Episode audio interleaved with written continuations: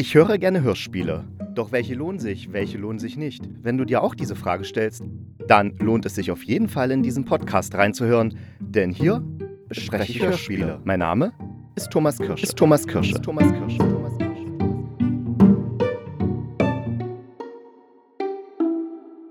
Und da bin ich wieder, der allseits beleibte Hörspiel, äh, beliebte Hörspielkritiker. Am Mittwoch, hatte ich ja schon jetzt im Podcast gesagt, habe ich mit Daniel, Markus, Olaf und Martin die Top 10 des Orcast bzw. Hörspieltipps aufgenommen und wir haben die besprochen. Das war eine echt schöne Runde. Also ihr solltet das unbedingt anhören. Nur weiß ich leider auch heute noch nicht, wann das erscheinen wird. Also ich habe den Rohschnitt schon gehört, aber es gibt noch ein Interview mit den Gewinnern, mit euren Gewinnern und äh, das wollen die dann noch reinschneiden in, den Pod in die Podcast-Folge und deswegen dauert war das noch nicht ganz so klar, wann die jetzt herauskommt, aber ich gebe euch auf jeden Fall Bescheid, wenn sie dann da ist und ihr könnt diese wundervoll zusammengestellte Folge dann anhören ja, der Mittwoch war vorbei und ich war frohen Mutes und habe gedacht, ach geil, jetzt am Samstag machst, besprichst du ein neues Hörspiel, was nimmst du denn da? Und äh, ja, ich hatte ja schon angekündigt bzw. festgestellt, dass in der ARD Audiothek gerade so ein bisschen, ja, wie so saure Gurkenzeit ist. Nichts so richtig Gutes kam. Ich habe dann hier angehört, ich habe geliebt, Geschichte über die Umwege der Liebe, wo dann ein Schwiegervater seiner Schwiegertochter seine große, von seiner großen Liebe erzählt, weil, um sozusagen die Schwiegertochter zu trösten, dass sie von ihrem Mann verlassen wurde, ist so ein französisches Ding. Es war ganz gut, aber jetzt auch nicht so, dass ich jetzt hier eine Podcast-Folge machen möchte. Und habe dann auch in der endlos tippende Affe reingehört, was ja eigentlich schon so mein Metier sein sollte, aber so richtig reingekommen bin ich dann da nicht. Bei was war ich denn noch? Äh, ach ja, Wir habe ich gehört, 90 Minuten. Das ist äh, so von Jewgeni Samyatin. Ähm, das ist ein Russe, der hat sozusagen sowas wie 1984 geschrieben, nur so mehr auf die Sowjetdiktatur zurechtgeschnitten. So eine, so eine Science-Fiction-Sache, die jetzt aber nicht so Science-Fiction-mäßig ist und hat mich jetzt auch nicht ganz so doll gekriegt, dass ich jetzt darüber reden möchte. Und bevor ich jetzt weiter erzähle, über was ich nicht reden möchte, also ich war jedenfalls echt verzweifelt, weil ich nicht wusste, welches Hörspiel stellst du denn vor. Und dann bin ich auf Der Damm gestoßen. Und das ist eine Science-Fiction-Komödie, jedenfalls Jenseits wird so bezeichnet, wobei erwartet jetzt keine Raumschiffe und lustigen Roboter oder sowas. Nee, das spielt einfach in der Zukunft. Früher, also zu DDR-Zeiten, gab es noch die äh, Genregattung utopische Literatur. Und ich würde es tatsächlich eher als was Utopisches bezeichnen, also was so in der Zukunft spielt, ohne groß weiter diesen wissenschaftlich fiktiven Gedanken zu benutzen, sondern eigentlich nur, ja, man ist halt in der Zukunft und da ist die Erde, äh, nee, die Erde, ja, die Erde wahrscheinlich auch, aber es geht um Deutschland. Deutschland ist halt äh, vom Meer, also zumindest die Küste wurde überspült von der Nordsee, weil eben die Meere angestiegen sind und die Nordsee hat die norddeutsche Tiefebene erreicht. Das heißt, die Kleinstadt Porta Westfalica ist jetzt an der Küste und die wird beschützt von einem großen Damm, und zwar dem Porta-Damm. Das heißt, der, dieser Damm ist, trennt diese Kleinstadt bzw. dieses Gebiet von der Küste. Und in, äh, im Schatten dieses Dammes hat das Ehepaar Ehrlich sich ein Haus gebaut, was ja jetzt nicht ganz ungefährlich ist, weil der Damm droht ab und zu mal zu brechen und würde dann eben alles in der Region überfluten. Also ein Haus im Schatten eines Dammes zu bauen, ist vielleicht nicht die beste Idee, aber die, das Ehepaar hat es halt gemacht. Und das Hörspiel fängt damit an, dass eine Reporterin von so einem Magazin, sowas wie Landlust oder Schöner Wohnen oder sowas, eben zu diesem Ehepaar ehrlich kommt. Und das sind eben sehr gebildete Leute, die dann eben erklären, ja, bei diesem Haus haben wir hier das und das realisiert, ohne aber das und das zu machen. Und das Motiv der Steckdosen und Heizungsrohre wird von den Lampenschirmen wieder aufgegriffen. Und wir haben auch Sitzkissen, bunte Sitzkissen, aber die müssen rund sein, weil buntes muss rund sein. Und es darf auf keinen Fall so sein, dass man sagt, das ist ein schönes Haus, aber es ist ein schönes Haus. Aber wir wollen natürlich nicht, dass es Hinz und Kunst schön finden. Und Ja, das ist schon äh, sehr speziell gemacht, der Anfang, weil am Anfang denkt man wirklich, ja, äh, quatschen die jetzt hier wie in so einer, ja, in wie solchen Zeitschriften. Wenn man mal beim Arzt oder so durch solche Sachen durchblättert, gerade wenn es wirklich so ganz speziell um Innenarchitektur kommt, dann sind das ja immer diese Worthülsen, die dann da versuchen, irgendeine Blabla-Botschaft rüberzubringen, die ja, die könnte man auf jedes Haus und jede Inneneinrichtung münzen. Und die ist, das sind einfach nur vorwiegend Worthülsen.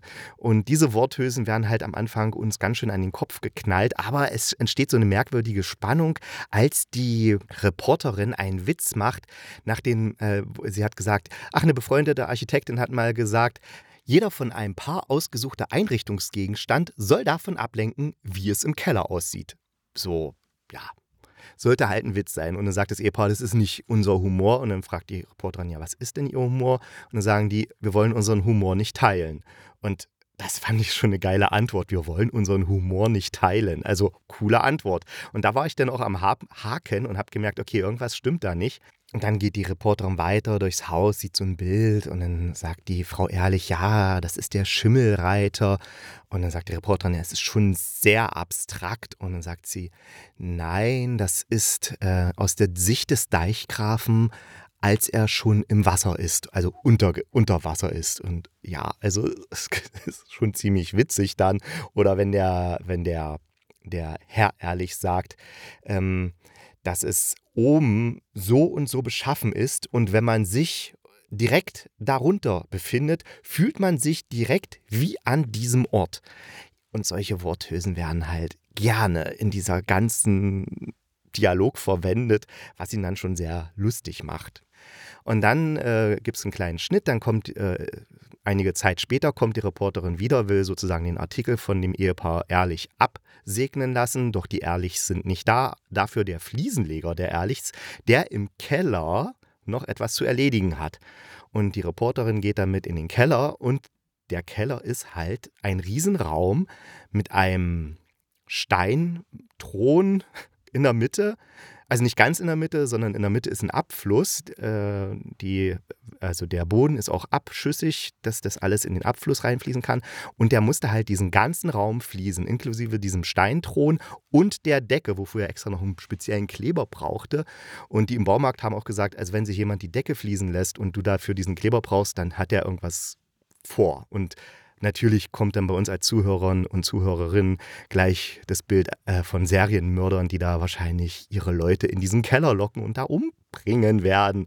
Und ich gedacht, oh Gott, was, was geht denn da jetzt ab? Dann hat die Tür dieses Kellers auch keine Klinke innen. Das heißt, wenn die Tür zufällt, ist sie zu. Von innen kann man sie nicht aufmachen. Und genau das passiert. Der Fliesenleger geht nämlich hoch, weil er noch was holen will. Und die Reporterin bleibt in dem Keller und da fliegt die Tür zu und sie kommt da nicht mehr raus. Der Fliesenleger kriegt es aber mit und will die Reporterin rauslassen, kommt aber nicht mehr zurück in den Keller, weil inzwischen der Herr ehrlich aufgetaucht ist und ihn irgendwie rauswirft und sagt, nein, Sie dürfen nicht nochmal in den Keller, kommen Sie morgen wieder, bla bla bla. Dann kommt noch jemand vom LKA und man hört dann auch vorher, noch bevor der Fliesenleger den Herrn Ehrlich trifft, wie der Herr Ehrlich am Telefon mit dem höchsten Gericht telefoniert, also mit dem wirklich höchsten. Er lässt sich zum höchsten Gericht verbinden und sagt, dass seine Frau, zu, also dass sie den Brief bekommen haben wegen des Opfers und seine Frau ist zum Opfer bereit und es wird, sie werden auch keinen Einspruch erheben. Und da sage ich, was ist jetzt? Das, die Frau will sich opfern, hä? Wofür? Wir sprechen ja vom Jahr, ich weiß nicht, 2040 oder so, wenn, wenn halt Deutschland überschwemmt ist oder zumindest der obere Teil und dann äh, von einem Opfer, Menschenopfer. Und ja, es ist wirklich, es geht um ein Menschenopfer.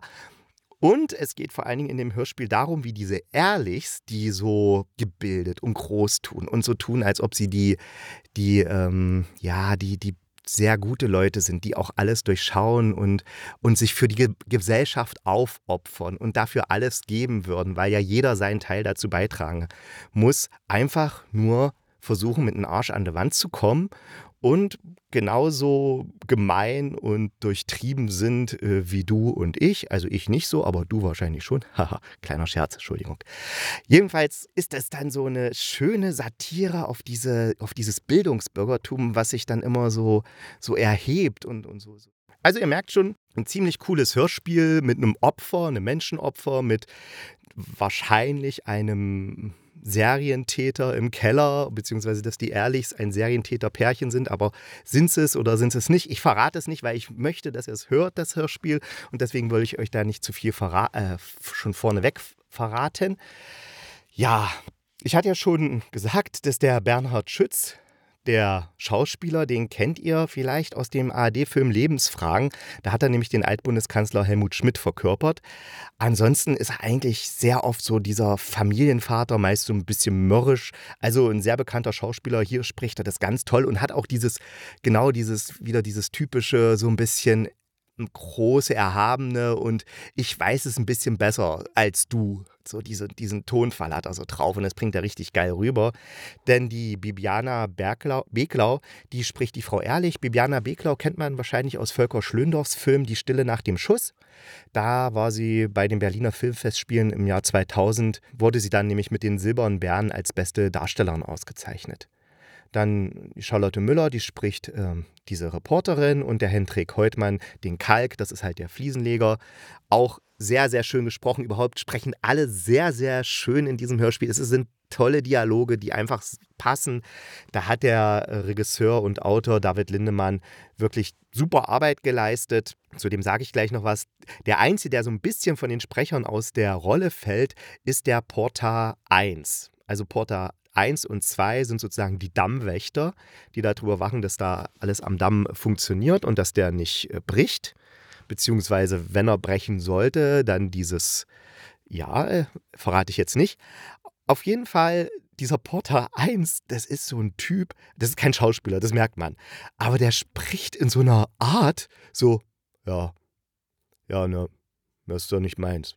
Ja, ja, dann machen wir das halt so. Also so ganz, ich kann es ich kann's nicht gut nachmachen, aber das ist so cool und das fällt so raus aus dem ganzen Ding, aber hat dann auch wieder da, also fällt so raus gegenüber den anderen Sprechern, aber auf der anderen Seite hat es dadurch sowas, sowas, sowas, sowas Ehrliches und Direktes und das macht es dann nochmal ein bisschen lustiger. Also es ist tatsächlich relativ häufig lustig und sehr satirisch und äh, wie gesagt auch noch eine, eine coole Story.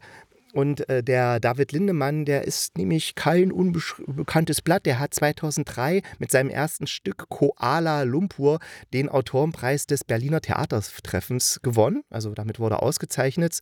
Und dann äh, werden seine Stücke an der Volksbühne am Rosa-Luxemburg-Platz Berlin, am Maxim-Gorki-Theater oder am Burgtheater in Wien uraufgeführt.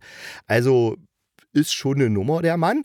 Und Hörspiele im Deutschlandfunk liefen zum Beispiel Freak Volk, Osloer Straße oder eben Der Damm. Was ich euch wirklich ans Herz legen möchte, denn äh, es ist auch technisch sehr, sehr gut gemacht. Also gerade wenn die da durch den Garten gehen und man hört dann diese Geräuschkulisse und die ist dann ja anders als heutzutage, weil da ist alles trocken und ausgedörrt da in der Gegend, weil einfach, ja, die Klimaerwärmung, ne, da ist dann nicht mehr diese schöne Flora und Fauna, wie wir sie heute haben, sondern man hört tatsächlich dann auch mal so eine Klapperschlange zischen und klappern, einfach weil sich die Fauna verändert hat. Nee, doch, die Fauna. Ja, Tiere sind Fauna und die Flora hat sich natürlich auch verändert. Ja, also ein sehr cooles Hörspiel ich, aus dem Jahr 2022 vom Deutschland Radio, nee, vom Deutschland Funkkultur produziert, ist 56 Minuten lang. Absolut hörenswert, wenn ihr, wie gesagt, so die ersten drei, vier Minuten, wenn die da dieses blöde Innenarchitektur-Interview führen, das ist ein bisschen, habe ich gedacht, ein bisschen anstrengend, aber ich habe es dann noch ein zweites Mal gehört, mache ich ja jetzt öfter. Und da, da ist man dann, da weiß man ja schon, was einen erwartet. Und dann ist es nochmal cool, weil man dann diese ganzen Zwischentöne mitbekommt. Und was für wirklich für viele von diesen Worthülsen und toll geformten Sätzen, die überhaupt keinen Sinn ergeben, so richtig, beziehungsweise die man auf alles münzen kann. Und das wird dann auch sogar noch gesagt im gleichen Moment, aber dann wird es wieder zurückgenommen. Und das ist so herrlich gemacht. Also hört euch dieses Hörspiel an. Der Damm von David Lindemann. Ihr werdet 100 Prozent, wenn ihr ein bisschen was mit Satire und Gesellschaftskritik anfangen könnt, beziehungsweise Kritik an der gut bürgerlichen, bildungsbürgerlichen Gesellschaft, dann seid ihr da richtig aufgehoben. Ja, Mann, jetzt habe ich ganz schön geplappert und freue mich, dass ich dieses schöne Hörspiel gefunden habe, es euch vorstellen konnte. Ich bin gespannt, was ich bis zum Mittwoch finde und ich denke mal, ich werde dann am Mittwoch aber auch wirklich wissen, wann diese tolle Folge vom Ohrcast rauskommt, in der die Top 10 der, Les der Hörenden des, der Hörspiele-Tipps Ohrcast und Ohrtet ihre Stimmen da abgegeben haben. Also dann bis zum Mittwoch. Ich wünsche euch ein schönes Wochenende, eine schöne Woche und denkt dran, bleibt gesund und kugelrund.